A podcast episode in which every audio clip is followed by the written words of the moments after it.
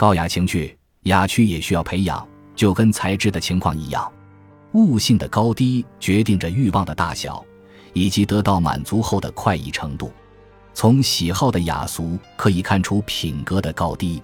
量大才能满足大容，正如大块的食物是专为大嘴巴而准备，崇高的事业只同高尚的才俊相配。最为出色者对之心怀惧意，最为完美者难免猜疑。至善者希。切勿轻易赞赏，情趣会在交往中相互传染，并且积久而成习。能与情趣得体者交往，实为大幸。不过，万万不可尽非事事，因为这是至蠢之举。如果是故作姿态而并非情绪使然，则就更加令人讨厌。甚至有人期望上帝能够再造一个世界和另外一些至善至美的事物，以适应其古怪离奇的幻想。